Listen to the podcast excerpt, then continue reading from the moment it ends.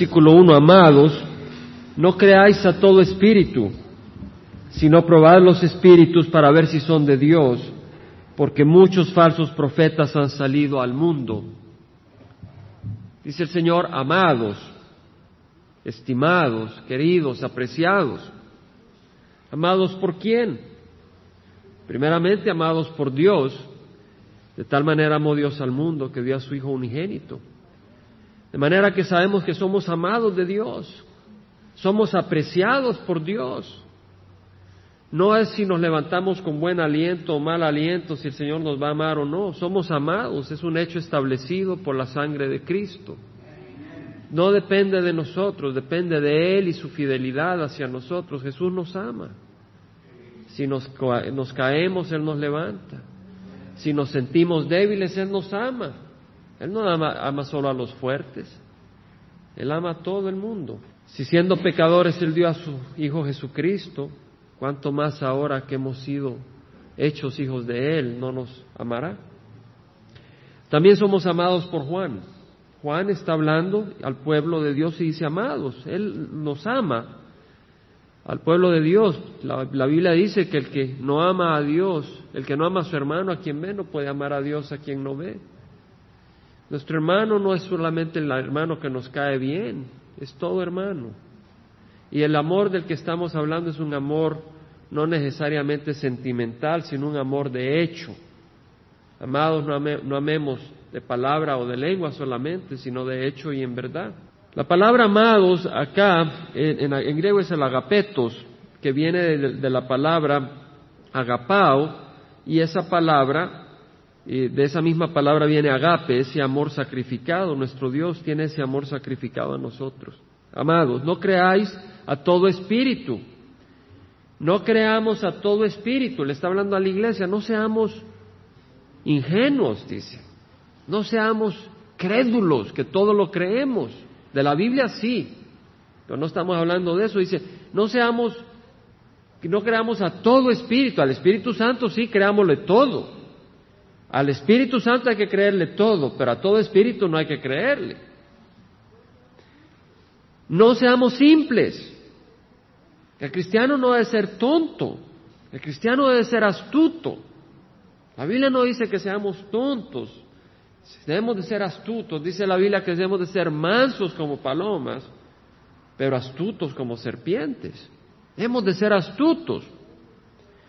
En Proverbios dice, oh simples, aprended prudencia y vosotros necios aprended sabiduría.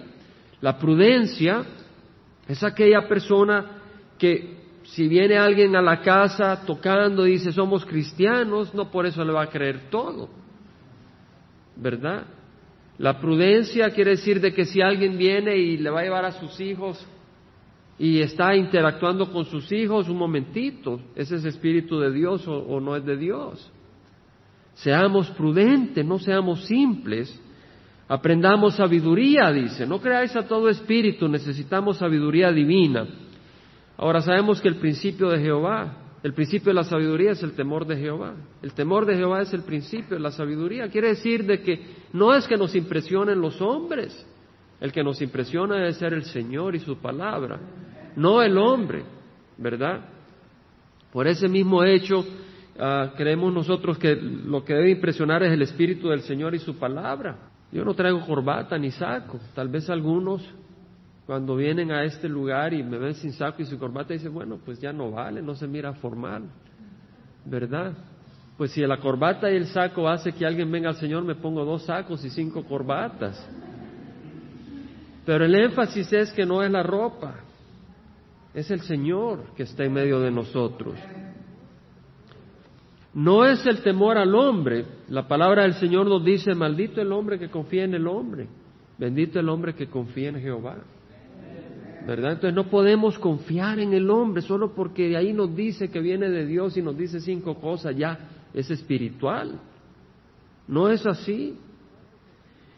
Dice Proverbios, el simple todo lo cree, pero el prudente mira bien sus pasos. El simple todo lo cree. El Señor dice, no seamos crédulos de todo. No creáis a todo espíritu, amados, no creáis a todo espíritu, sino probad los espíritus para ver si son de Dios, Probad los espíritus, probad. La palabra en griego quiere decir examinar, evaluar para determinar, saber algo del objeto que uno está evaluando. ¿Alguien ha, tenido a veces leche que duda uno si es rancia o no? ¿Verdad que no agarra el vaso y se lo echa de un solo a ver si es rancia? Primero, y si no le huele así un poquito, poquito, ¿verdad? Y si siente, no, lo bota, uno lo prueba para ver si es genuino, si está sana esa leche. Uno no se la traga, ¿verdad? Ni se la va a dar a sus hijos a tragársela. Y debemos de ser cuidadosos y no dejar que porque alguien diga que es cristiano o un grupo diga que es cristiano, le dé leche en cantidad a nuestro hijo a que se los tome y luego nos demos cuenta que los están contaminando con doctrina falsa. Eh, probar quiere decir observar con cuidado y atención, con actitud analítica, crítica, de un investigador. Cuando se prueban los metales, se prueban para ver si son genuinos o si son imitación, ¿verdad? Si alguien viene y dice, mira, esto es de oro, ¿verdad? Hay que probar a ver, porque puede ser solo bañado en oro, solo la pielita es de oro y lo demás no es oro. Hay que examinar, probar los espíritus para ver si son de Dios. Ahora, probar quiere decir examinar para juzgar si son de Dios o no. Entonces que no me digan a mí que no puedo juzgar, porque el Señor aquí me dice que juzgue. Me dice que cuando oigo a algo, oigo a alguien que está hablando espiritualmente, juzgue para ver si es de Dios o no. Que no me diga alguien que el cristiano no debe de juzgar, que se debe de tragar todo. No es así, debemos de juzgar y ver si las cosas vienen de Dios o no. El cristiano debe ser astuto, porque muchos falsos profetas han salido al mundo. ¿Cuántos hermanos? Muchos, imagínense, muchos falsos profetas. Ahora, un profeta es alguien que habla, declara un mensaje divino, un mensaje de Dios. Alguien que tiene acceso a Dios. Alguien que tiene el Espíritu de Dios para poder comunicar algún mensaje de Él.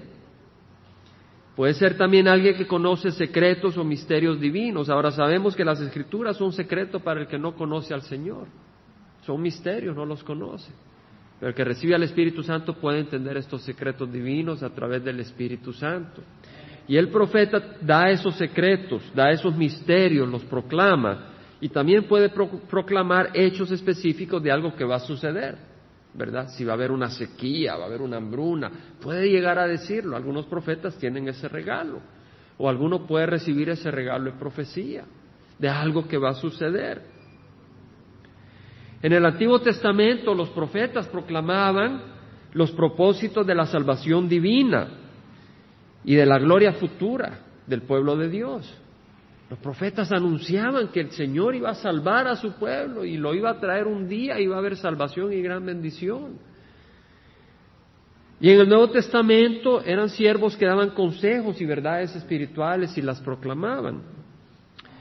Como referencia, no vamos a ir ahí, pero pueden tomar nota, en 1 Corintios 14, 3 dice Pablo, el que profetiza, habla a los hombres para edificación, exhortación y consolación.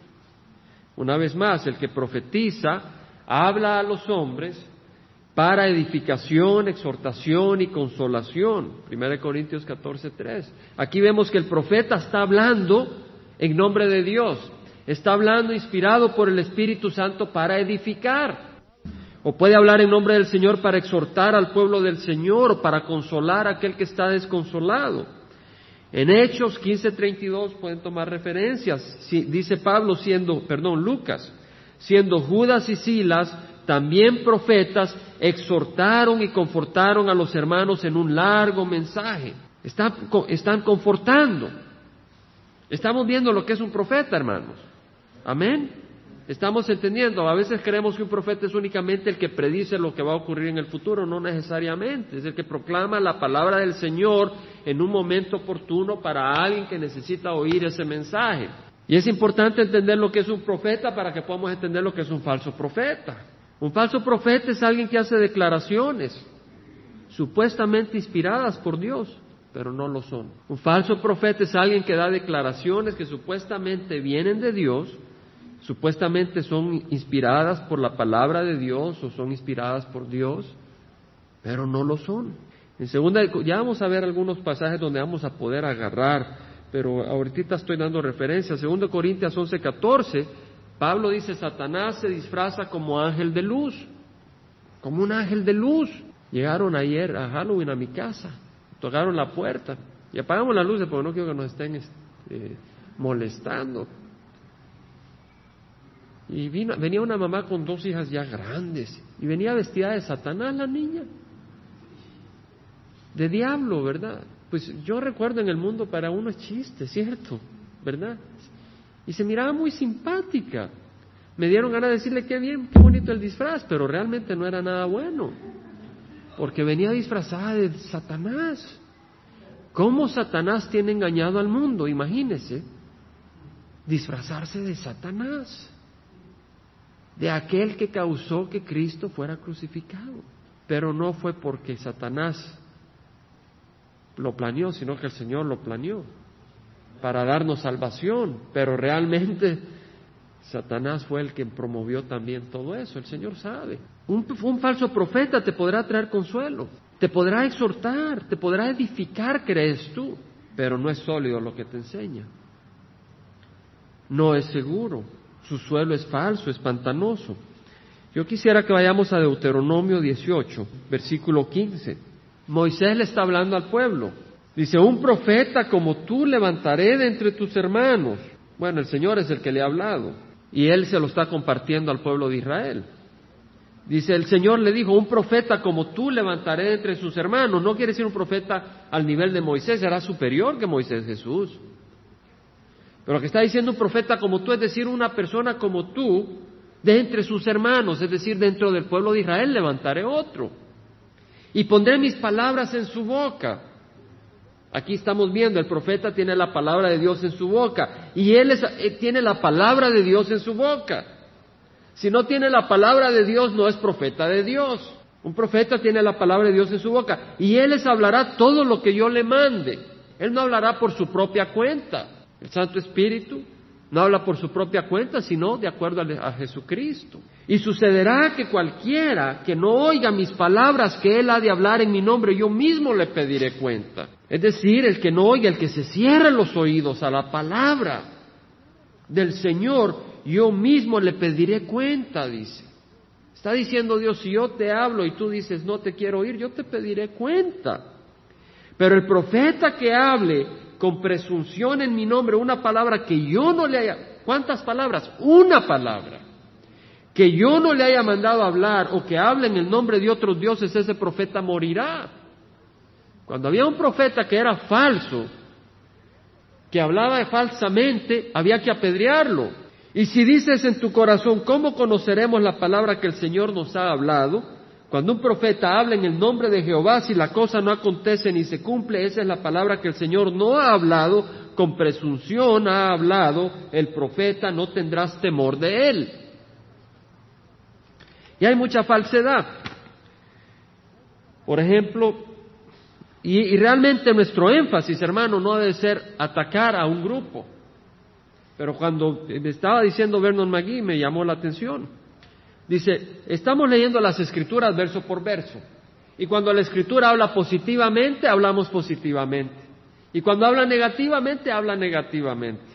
Nuestro propósito no es agarrar algo y empezar a bombardearlo, sino agarrar las escrituras y asimilarlas y alimentarnos y exponerlas. Y cuando el Señor habla y, y acusa algo, es la palabra la que acusa, no es uno. Y cuando el Señor habla y anima algo, es el Señor el que está animando el balance completo de las escrituras, pues acá estamos hablando de falsos profetas.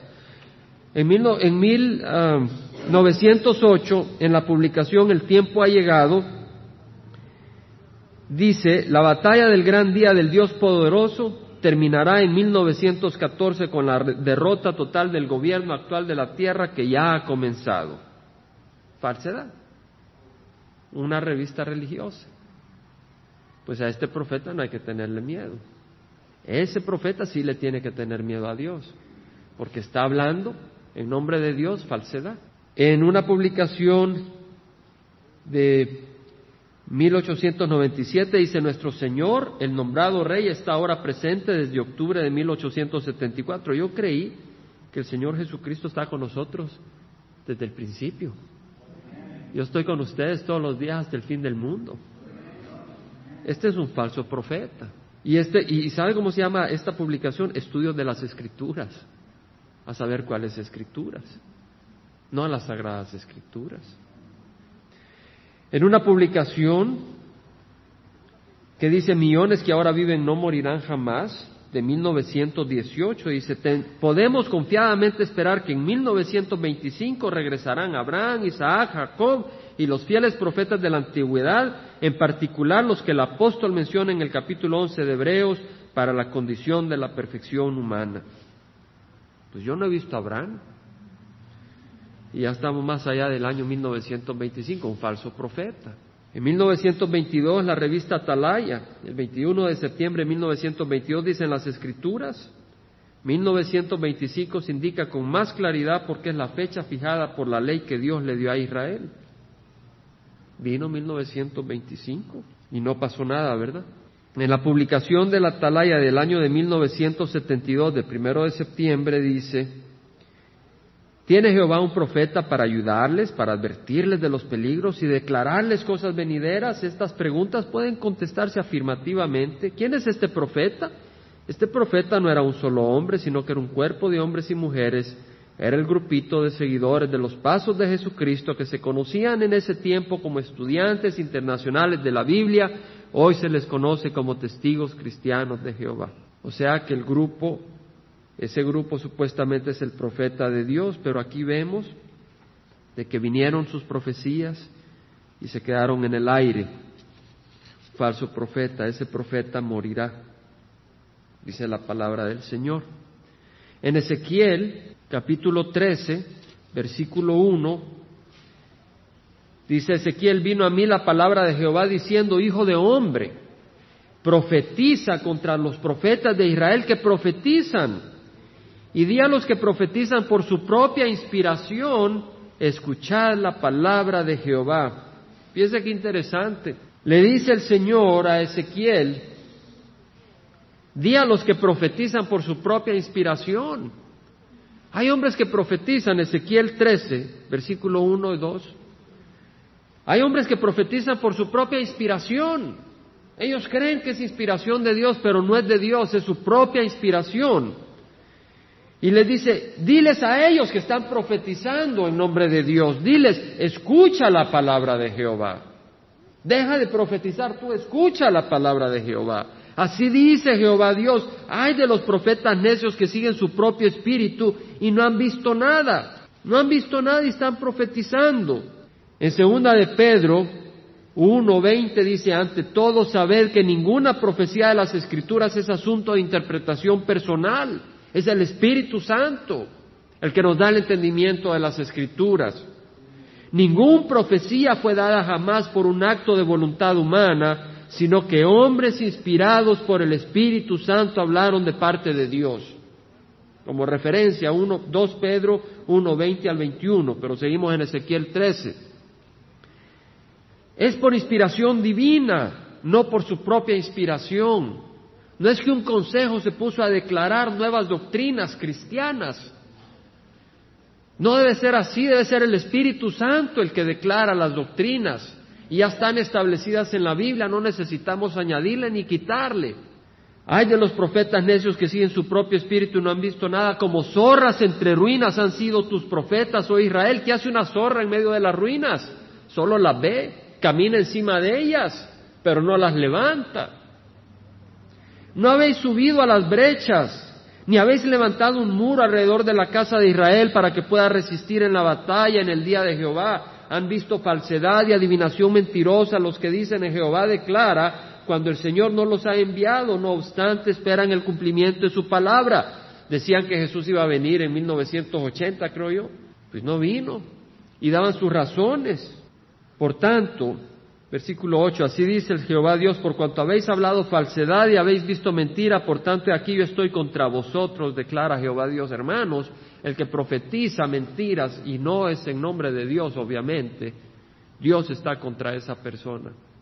Por muy religiosos, por muy buenas gentes, por muy ingenuos, por muy amables que sean, Si ellos están profetizando mentiras y llegan a tu casa a profetizarte mentiras, Dios está contra ellos. Aunque se miren muy buenas personas y te ofrezcan ayuda y sean amables y te den un trabajo y sean muy afectuosos, el Señor está probando tu corazón. ¿Qué abrazarás?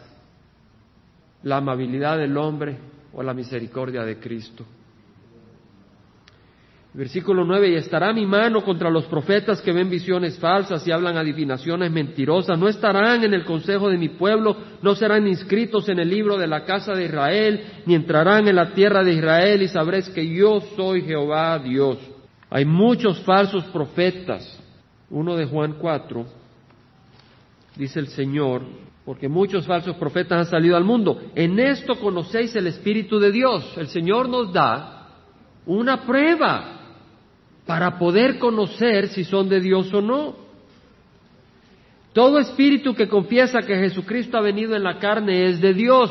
El Señor nos da un detector de mentiras para ver si esta persona realmente habla la verdad.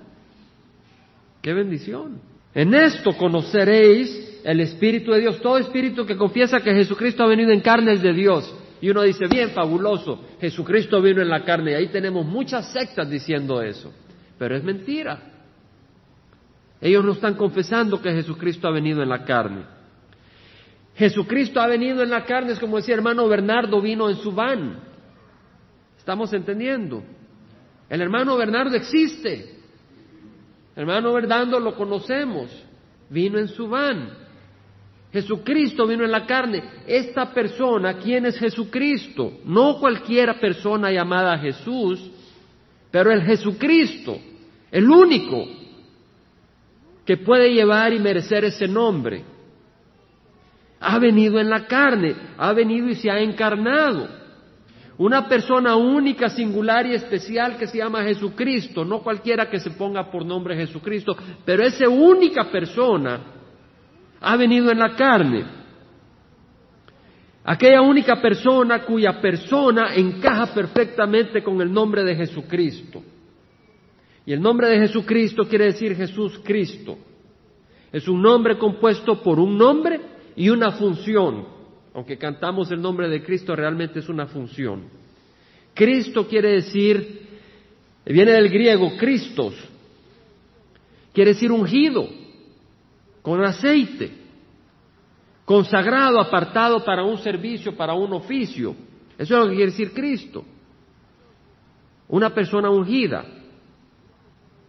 Y en el Antiguo Testamento se ungían a reyes y se ungía al sumo sacerdote. Amén. A reyes y a sumo sacerdote. En primera de Samuel, en primera de Samuel 16, versículo 1 dice, Jehová dijo a Samuel, ¿hasta cuándo te lamentarás por Saúl después que yo lo he desechado para que no reine sobre Israel? Samuel estaba muy dolido que el Señor había apartado a Saúl, pero Saúl era desobediente, orgulloso. Llena tu cuerno de aceite y ve, te enviaré a Isaí, el de Belén, porque de entre sus hijos he escogido un rey para mí. ¿Quién lo escogió? Dios. Y el versículo 11 dice, Samuel dijo a Isaí, Samuel fue donde Isaí le presentó a sus hijos, y Samuel dice a Isaí, ¿son estos todos tus hijos? Y él respondió, aún queda el menor que está apacentando las ovejas. Entonces Samuel dijo a Isaí, manda a buscarlo, pues no nos sentaremos a la mesa hasta que él venga acá. Manda a traerme a tu hijo ese que está cuidando las ovejas. Y el versículo 12 leemos que envió por él y lo hizo entrar y era rubio, de ojos hermosos, bien parecido. Y Jehová dijo, levántate, úngele, porque este es. Úngele, este es el que he escogido para rey. Samuel tomó el cuerno de aceite, lo ungió en medio de sus hermanos. Y el Espíritu de Jehová vino poderosamente sobre David desde aquel día en adelante. Luego Samuel se levantó y se fue a Rama. Vemos que el aceite se usó para ungir, el aceite se usó para decir, este hombre está siendo apartado para servir, no para aprovecharse, sino para servir como un líder del pueblo de Israel, como un rey del pueblo de Israel y para poder hacer esa obra, no para aprovecharse de mi pueblo, sino para poder servirles y guiarlos, necesita el Espíritu Santo.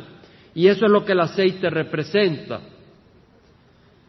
Entonces vemos que el ungido es un rey, pero también el ungido es el sumo sacerdote. Vámonos a Éxodo 30, versículo 25. Bueno, podemos empezar en el versículo 22, pero vamos a saltear un poco. Dice que habló Jehová a Moisés diciendo también, toma de las especias más finas, mirra, canela, caña aromática, casia y aceite de oliva. Y harás de ello el aceite de la santa unción. Este aceite para consagrar al sumo sacerdote no era un aceite cualquiera, era aceite de oliva. Nuestro Señor Jesucristo estuvo en el huerto de los olivos y él estuvo en el huerto de Getsemaní, quiere decir presa de olivo, donde se saca el aceite. Nuestro Señor Jesús fue prensado por el sufrimiento y a través de su sangre él murió y como el aceite sale el aceite, como del olivo sale el aceite a ser exprimido, a través de su sacrificio el Espíritu Santo se nos da a nosotros. Y el versículo 25 dice, harás de ello el aceite de la santa unción, mezcla de perfume, obra de perfumador, será aceite de santa unción, y con él ungirás el tabernáculo de reunión, el arca del testimonio, la mesa, sus utensilios, el candelabro, sus utensilios, el altar de incienso, el altar del holocausto, sus utensilios, la pila y su base, los consagrarás y serás santísimos. Todo aquello que los toques será santificado. En otras palabras, lo apartarás Consagrar quiere decir, lo ungirás con aceite diciendo, está apartado para el servicio del Señor. Y será santísimo, es decir, solo estará dedicado al Señor, no puedes compartirlo con otras cosas. El Señor quiere que seamos santísimos. Y ungirás a Aarón y a sus hijos y los consagrarás para que me sirvan como sacerdotes. Y, no hablar, y hablarás a los hijos de Israel diciendo, este será aceite de santa unción para mí por todas vuestras generaciones. No se derramará sobre nadie, ni haréis otro igual en las mismas proporciones. Santo es y santo para vosotros. Porque representa el Espíritu Santo. El sumo sacerdote tenía que tener este aceite especial. Y nosotros para poder servir al Señor necesitamos únicamente el Espíritu Santo, no ser, no ser influenciados por otro espíritu, mucho menos un falso espíritu. Cualquiera que haga otro semejante o cualquiera que ponga a él sobre un laico será cortado entre su pueblo. Este aceite era para el sumo sacerdote, no para cualquiera que no fuera sumo sacerdote. No podía echar a una persona que no tenía el derecho, de acuerdo a la ley, a ser sumo sacerdote. Para empezar tenía que ser de la orden de los levitas y además tenía que venir de la descendencia de Aarón para poder ser sumo sacerdote porque Dios así lo decidió, así lo escogió. En Levíticos, versículo 21, capítulo 21, versículo 17, dice, habla a Aarón y dile, ningún hombre de tu descendencia por todas sus generaciones que tenga algún defecto se acercará para ofrecer el pan de su Dios. O sea que además del aceite, el sumo sacerdote tenía que ser sin defecto. Pero si hubieran buscado una persona sin defecto espiritual, nunca hubieran encontrado un sumo sacerdote. Entonces el Señor se limitó en el Antiguo Testamento a que escogieran una persona sin defecto físico, que no tuviera ningún defecto físico. Versículo 21 dice, ningún hombre de la descendencia del sacerdote Aarón que tenga defecto se acercará para ofrecer las ofrendas encendidas de Jehová, porque tiene defecto no se acercará para ofrecer el pan de su Dios. En otras palabras, el, sumo, el aceite de unción, el ungido, se aplica al rey, se aplica al sumo sacerdote, se aplica a una persona que debería de ser sin defecto. Los sumos sacerdotes tenían defectos espirituales, no tenían defectos físicos, pero tenían la falla más principal, el defecto espiritual. Por eso ellos morían y los reemplazaban hasta que vino el verdadero sumo sacerdote, que es Jesucristo sin defecto. Y los sumos sacerdotes se les derramaba el aceite para ungirlos, para que recibieran el poder del Espíritu Santo, pero nadie tuvo toda la llenura es que Cristo Jesús, toda la llenura del Espíritu Santo. Y además vemos de que esta unción corresponde al rey. Y leemos en Isaías, ¿verdad?, que un hijo nos ha sido dado, un niño nos ha nacido, un hijo nos ha sido dado, y la soberanía estará sobre su hombro, ¿verdad? Y su nombre es admirable consejero, pero la soberanía, el mandato, el poder está sobre sus hombros, Él es rey. De hecho, en Apocalipsis leemos que Él es Rey de Reyes, Señor de Señores. De Jesucristo que estamos hablando no es de un ángel, porque ningún ángel es sumo sacerdote. O fueron descendientes de los levitas, o fue el Hijo de Dios, que lo es. Ahora vemos entonces el nombre Cristo, y el nombre Jesús del griego es Yesu, y el nombre griego Yesu viene del hebreo Yehoshua. Yesu, Yesu, Ye viene de Jehová, y Su viene del Yasha. Yeshua, Yehoshua, ¿verdad? Yehoshua, Yeho, Yeho viene de Jehová, y Shua es Yasha, ¿verdad? Lo han contraído. Entonces el nombre Jehová, Jehová, quiere decir el existente, y cuando estudiemos el libro de Éxodos vamos a ver los nombres que el Señor le declara al pueblo de Israel y se revela con distintos nombres. Jehová es mi sanador, Jehová es mi estandarte y todo eso, el existente que, se, que es nuestro sanador, esto, el otro. Eh, Jehová y luego Yeshua, que viene de Yashá, es salvar, rescatar, librar, lograr victoria, traer salvación. Entonces, Yehoshua o Jesús quiere decir Jehová ha salvado, Jehová es salvación. Eso es lo que quiere decir entonces Jesucristo quiere decir ungido y quiere decir Jehová es salvación. Y el ungido por excelencia únicamente es Jesucristo. Amén. Porque Él es rey de reyes y Él es sumo sacerdote. Y Jehová es salvación. ¿Alguien nos puede traer la palabra del Señor, pero el único que ha realizado salvación para la humanidad es Jesucristo. Entonces, Jesucristo ha venido en la carne, se refiere al Hijo de Dios que ha venido en la carne. Ahora, este Jesucristo del que estamos hablando no es el Jesucristo que muchos desconocen, pero es el Hijo de Dios. Aquí las palabras no pueden explicarlo, solo el Espíritu Santo realmente. Puede darnos entendimiento. Es el Hijo de Dios. Ahora, cuando Jesús llegó a Cesarea de Filipo con sus discípulos, les preguntó quiénes dicen que la gente que es, que es el Hijo del Hombre. Y le dijeron, bueno, dicen que eres Juan el Bautista, otros dicen que eres Elías, que eres eh, Jeremías o uno de los profetas. Y el Señor volvió hacia ellos y le dice, bueno, ¿y quién dicen ustedes? Que soy yo. Y Pedro le dijo, tú eres el Cristo, el Hijo del Dios viviente. Fíjese que no le dijo, tú eres un maestro que viene de Dios. Tú eres el Cristo, el Hijo del Dios viviente. El Hijo del Dios. En otras palabras, Pedro está diciendo, tú eres Dios. Tú eres de naturaleza divina. Tú eres el Hijo del Dios viviente. Tú tienes la misma naturaleza que el Dios viviente, porque un niño tiene la naturaleza carnal de su padre, un becerrito tiene la naturaleza carnal de su mamá, becerro, un caballo, un potro, un potro pequeño, ¿verdad? Eh, tiene la misma naturaleza que el caballo mayor. Y el Hijo de Dios tiene la misma naturaleza que Dios. Y cuando Pedro está declarando, tú eres el Hijo del Dios viviente, está diciendo, tú eres Dios en la persona del Hijo de Dios. Él no entendía lo que decía. Yo no entiendo cómo el Hijo de Dios y Dios son uno, pero lo puedo entender en el sentido de que lo acepto, lo creo. Pero no puedo entender todo eso, eso es muy complicado para mí. Entonces, esta verdad es tan grande de que Jesús le dice a Pedro, bienaventurado Pedro, porque esto no te lo reveló ni carne ni sangre, sino mi Padre que está en los cielos. Y yo te digo, Pedro, le dice, Petros, que tú eres Pedro, pero sobre esta Petra, sobre esta roca edificaré mi iglesia. Dios no va a edificar la iglesia sobre un hombre. ¿Verdad? La iglesia tradicional dice que Dios lo que dijo es voy a establecer mi iglesia sobre Pedro. Pobrecito, aplastaría a Pedro. Pedro no aguantaría el peso de toda la iglesia. Para empezar, si vemos la Nueva Jerusalén, no tiene el nombre de Pedro en la base tiene el nombre de los doce apóstoles, porque el Señor está honrando a los doce apóstoles, no a Pedro.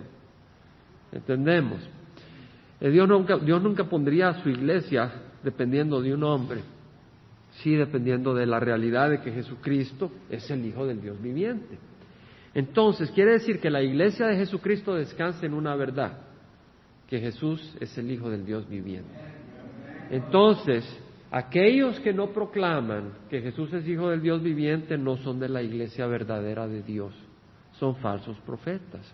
Entonces dice, en esto conocéis de Dios, en esto conocéis el Espíritu de Dios.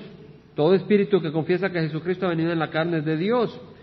Todo espíritu que, no confiesa a Jesús no es de Dios, y este es el espíritu del anticristo, del cual habéis oído que viene y que ahora ya está en el mundo. Muchos hay en el, en el mundo guiados por el espíritu del anticristo. Proclaman que la Biblia está llena de, de narraciones que no son reales. Yo he leído en algunas traducciones bíblicas en español que ponen en su preámbulo que el libro de Génesis es un cuento. Es, una, es algo eh, eh, ponen sus comentarios de que Moisés, bueno, fue una figura simbólica, que Abraham realmente no existió, que Adán y Eva no existieron, que realmente venimos del mono. Lea la Biblia latinoamericana. Ese es el preámbulo que tiene. Que Noé realmente no, no, no lo es. Fue un símbolo. O proclaman que no hay infierno ni resurrección de muertos, que no iremos al cielo o que Jesús no es el único camino. O ellos dicen, sí, Jesús es el camino, la verdad y la vida. Pero tú le preguntas, bueno, ¿y si alguien es budista? Y es un buen budista. Bueno, si él es sincero, sí, Dios va a tener compasión de él. Entonces Jesús no es el único camino. O lo es o no lo es. Tienes que decidir. Pero dicen de que Jesús no es el único camino. Aunque digan que es el único camino, si tú le preguntas, bueno, ¿y uno que es... Ah, maometano y es un buen maometano, pues sí se va a ir al cielo. Entonces quédate con los brazos cruzados y no compartas el Evangelio porque van a ir al cielo sin conocer a Jesucristo. Pero el Señor sabe que sin Jesús nadie se va al cielo y por eso mandó a su Hijo a morir en la cruz y por eso nos ha dado el mandato de ir y compartir el Evangelio. Y tenemos gente que nos rodean de distintas razas, de distintas religiones, que el Señor nos use para compartir el Evangelio astutamente, porque solo Él puede, puede convertir a alguien. No somos nosotros, no podemos forzar a nadie a recibir a Cristo, pero el Señor puede tocar a las personas y debemos de perseverar y buscar la voluntad del Señor. Los saduceos en el tiempo de Cristo era un grupo, ¿se acuerdan la historia? Donde los saduceos trataron de atrapar a Jesús con lo de la resurrección de los muertos porque ellos no creen en la resurrección. Bueno, usted sabe que los sacerdotes, la mayoría venían del grupo de los saduceos. El sumo sacerdote no creía en la resurrección de los muertos ni en ángeles. Imagínense, y era el sumo sacerdote. No creían en la autoridad de las escrituras, solo creían en los primeros cinco libros de la Biblia, el Pentateuco, el, el Génesis, Éxodo, Levítico, Número y Deuteronomio. Solo en esos cinco libros creían, no creían en los libros de Isaías, Jeremías, no creían en esos libros de la Biblia. Y Jesús les contestó, estáis equivocados por no comprender las escrituras ni el poder de Dios. Es necesario comprender las escrituras para no estar en el error.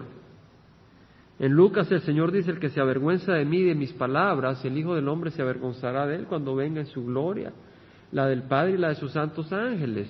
El que se avergüenza de las palabras es aquel que cuando lee que Noé hizo una arca y que ahí metieron los animales de dos en dos y viene algún alguno que se llama científico y se burla y dice, ¿cómo vas a creer que va a meter el Señor todos esos animales? Sí, tiene razón. No, no fue así, es una ilustración.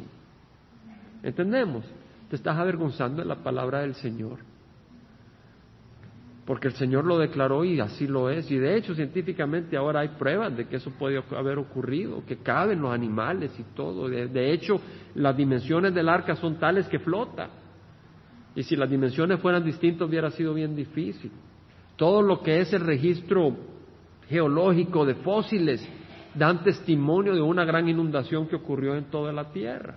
Existe lo que se llama el creacionismo científico, donde se muestra a través de las evidencias naturales que nos rodean muchas de las cosas que la Biblia dice.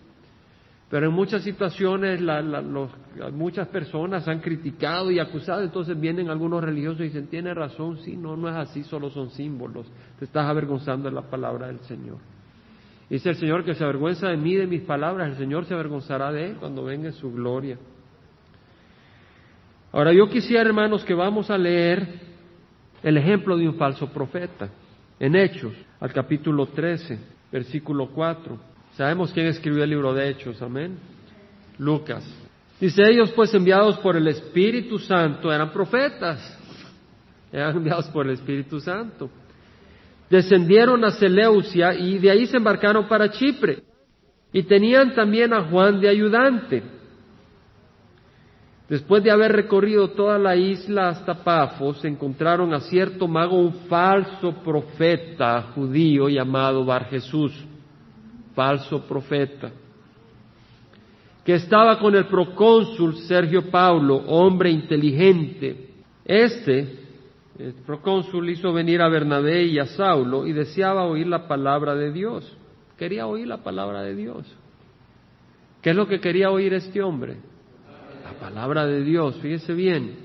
Pero Elimas, el mago, pues así se traduce su nombre, Elimas quiere decir el mago, se le oponía, tratando de desviar de la fe al procónsul. Vemos que este falso profeta se oponía a que el procónsul escuchara la palabra de Dios. ¿Entendemos, hermanos? El falso profeta se opone a que el hombre escuche la palabra de Dios. La Biblia fue prohibida en Latinoamérica por años. Autoridades religiosas decían que eso no era para el hombre común, pero Jesús vino para el hombre común y Jesús le habla al hombre común, no para el hombre que se pone encima de otros hombres, sino para el hombre común. Eh, también cuando se tradujo la Biblia al, al inglés, al alemán y a las distintas lenguas, hubo persecuciones. Es el espíritu del anticristo que se opone, es el espíritu del falso profeta que se opone. Y ese espíritu está ahorita acá, no en la congregación, pero está en este mundo. Y lo que hace ese espíritu de falsos profetas es impedir de que tú escuches la palabra del Señor. Eso es lo que quiere hacer. Impedirte que escuches la palabra del Señor. Eso es lo que hace el falso profeta. Y como siempre el hombre necesita algo algo lo va a llenar. Si no es la palabra del Señor, es algo. Y puede ser religión, pero religión falsa. Elimas el mago se les oponía tratando de desviar de la fe al procónsul. Entonces Saulo, llamado también Pablo, lleno del Espíritu Santo, fijando la mirada en él, dijo, tú, hijo del diablo, que estás lleno de todo engaño y fraude, enemigo de toda justicia, no cesarás de torcer los caminos rectos del Señor torcer los caminos que hacen muchos cultos, agarran la palabra del Señor y la tuercen. Hermanos, hay muchos falsos profetas en el mundo y debemos de ser astutos, debemos de llenarnos de la palabra del Señor para estar protegidos, para proteger. Y no debemos de ser simples, pero debemos de ser prudentes. Y el que es prudente buscará que la palabra del Señor abunde en nuestras vidas en nuestros hogares.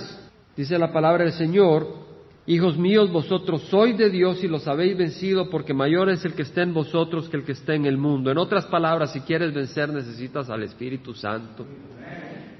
Aquí dice la única razón porque las habéis vencido no es porque eres muy bueno, no eres porque eres muy poderoso, sino porque el que está en ti es mayor que el que está en el mundo. Necesitamos del Señor y el Señor Jesús dijo, las palabras que yo he hablado son espíritu y son vida. Entonces, si tú quieres gran presencia del Espíritu, necesitas alimentarte de la palabra del Señor.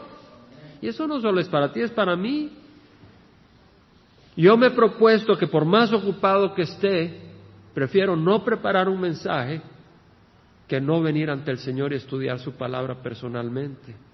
Y que Él se encargue después de Inspirarme si necesito su inspiración, que la necesito, pero no dejar mi tiempo personal con el Señor y buscar la palabra del Señor por mi cuenta. Todos necesitamos hacer eso. Dice, ellos son del mundo, por eso hablan de parte del mundo y el mundo les oye. Realmente hay personas que les he querido compartir y les he compartido y han puesto atención y les llama la atención, pero después ya no quieren oír. ¿Verdad? En el trabajo pienso en cierta persona ahorita ¿Por qué? Porque esa persona realmente quiere seguir sus propias voluntad realmente. Quiere seguir lo que le han enseñado. sabe que lo que le he compartido es verdad, pero tiene esa emoción a lo que ha agarrado antes y puede vivir su vida como le dé la gana, ¿verdad? Porque así éramos nosotros, podíamos vivir la vida como nos daba la gana. Pero sabemos que no es así con el Señor. ¿Por qué me llamas Señor, Señor y no haces lo que yo te digo? Ellos son del mundo, por eso hablan de parte del mundo y el mundo los oye. No es porque no entienden, es porque no quieren oír al Señor. A veces uno dice, ¿por qué no reciben? Y le hemos hablado y es que simplemente no quieren. No quieren ser parte de la luz, quieren vivir en la oscuridad. Nosotros somos de Dios, el que conoce a Dios nos oye, el que no es de Dios no nos oye. En esto conocemos el espíritu de la verdad y el espíritu del error. Vamos a parar, hermanos. Padre Santo, te damos gracias que tú nos previenes, Señor, nos instruyes, nos das tu palabra, Señor. Y nos enseñas, Señor, de que somos amados. Y nos enseñas que han salido muchos falsos profetas, Padre entendiendo de que han habido doctrinas desviadas que han querido bombardear.